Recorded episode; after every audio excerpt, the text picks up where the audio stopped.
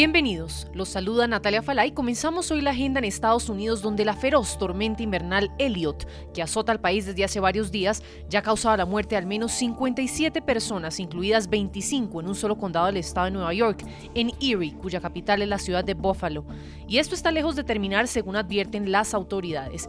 Esta región fronteriza con Canadá ha quedado enterrada bajo metros de nieve y enfrenta temperaturas gélidas desde la semana pasada. Algunas personas han sido encontradas muertas en sus autos, otras fallecieron de paros cardíacos al exponerse a las bajas temperaturas. Las autoridades piden a la población permanecer en casa.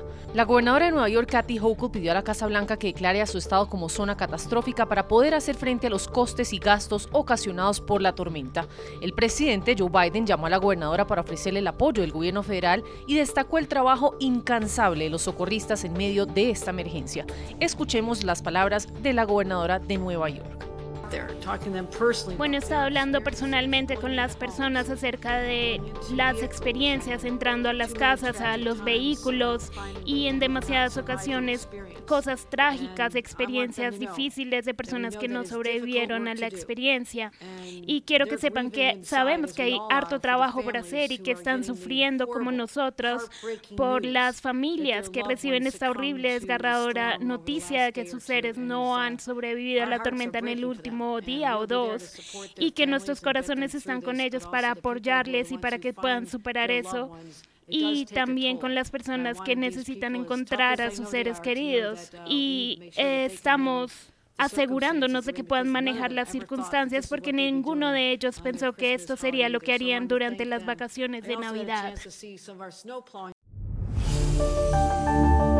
Pues en medio de la crisis que ha desatado este frente frío en el país se han reportado serias afectaciones a la salud, incrementos en los casos de hipotermia y complicaciones respiratorias.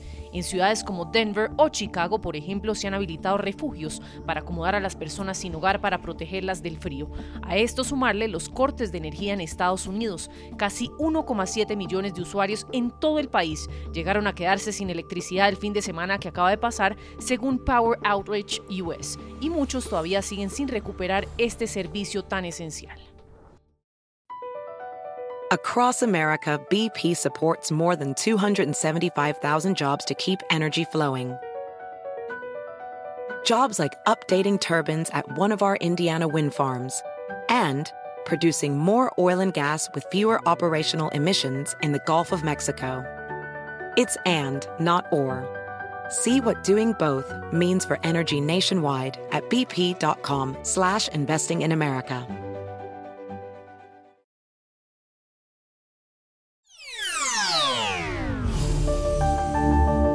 Seguimos en Estados Unidos porque este frente frío no ayuda a la hora de combatir la denominada tripledemia a la que se enfrenta el mundo hoy, esa que como ya hemos mencionado en distintas ocasiones, prende las alarmas en momentos en que el COVID-19, la influenza y los virus respiratorios están dando de manera simultánea. Pues la ciudad de Nueva York se prepara y desde ya toma medidas para que el impacto para fin de año sea menos grave de lo esperado. Si usted es residente en Nueva York o turista, tenga en cuenta que a partir de ahora la ciudad cuenta con pruebas gratuitas, antivirales y más centros móviles a su disposición.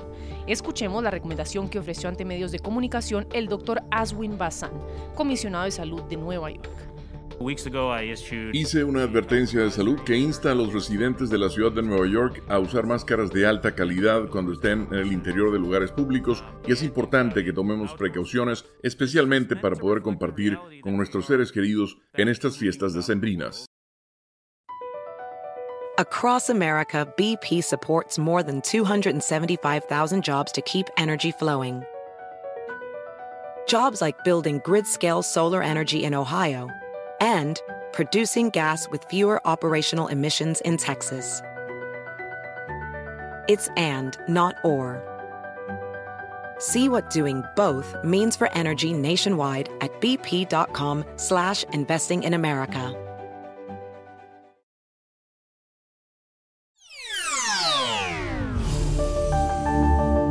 Pues seguimos con anuncios importantes en Colombia. Comenzó la cuenta regresiva para fin de año y atención ciudadanos porque en enero se viene un aumento adicional al precio de la gasolina. Esta semana se espera que el gobierno nacional dé a conocer cuánto exactamente subirá el valor del combustible en el país. Señalamos que la CPM mantendrá los precios por ahora hasta el mes de junio. Escuchemos las recientes declaraciones sobre el tema del ministro de Hacienda de Colombia, el doctor José Antonio Campo.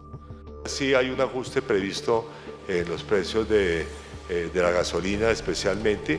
Eh, eso, sin embargo, los anunciaremos la, la, la, semana entrante una vez sean aprobados por el presidente de la República. Pero sí hay un ajuste continuo de, eh, de, de los precios, inicialmente de la, de la gasolina.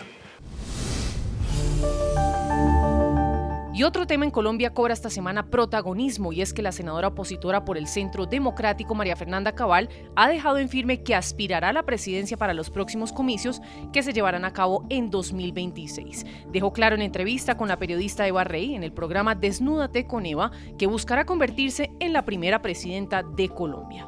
¿Quieres ser presidenta? Por supuesto. ¿Te estás preparando para el 2026? ¿Va para allá? Va para allá firme. Eso sí, sorprendió a dar pistas de que esta aspiración no sería con el Partido Centro Democrático. You might be right. It's simple, but something you almost never hear in politics today, with each side more concerned about scoring political points than solving problems. I'm Bill Haslam, a Republican. And I'm Phil Bredesen, a Democrat. We're former Tennessee governors, and we invite you to listen to our podcast, You Might Be Right. Join us and guests like Al Gore, Paul Ryan, Judy Woodruff, as we take on important issues facing our country. Listen and subscribe to You Might Be Right, a new podcast from the Baker School at the University of Tennessee.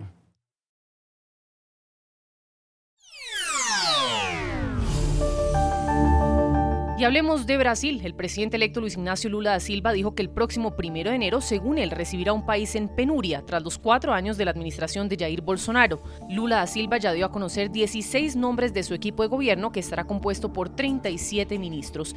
El presidente electo informó que los titulares restantes serán anunciados esta semana. Le exigió a su equipo de gobierno trabajar por y para el pueblo.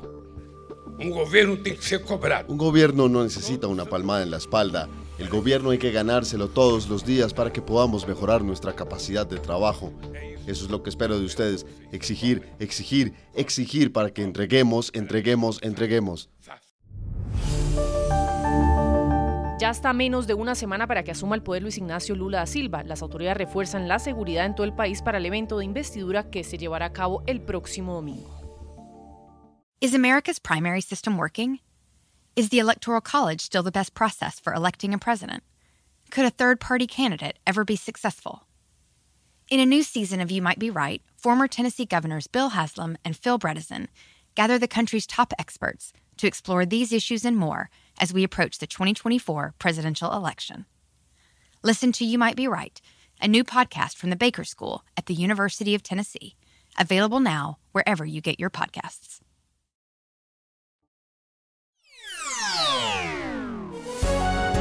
Si le gustó este podcast, puede buscar más de nuestro contenido en www.ntr24.com. Soy Natalia Falá y ha sido, como siempre, un gusto estar con ustedes. En mis redes sociales me encuentran como Natalia Falá en Twitter o en Instagram. En NTN24 te informamos y te acompañamos.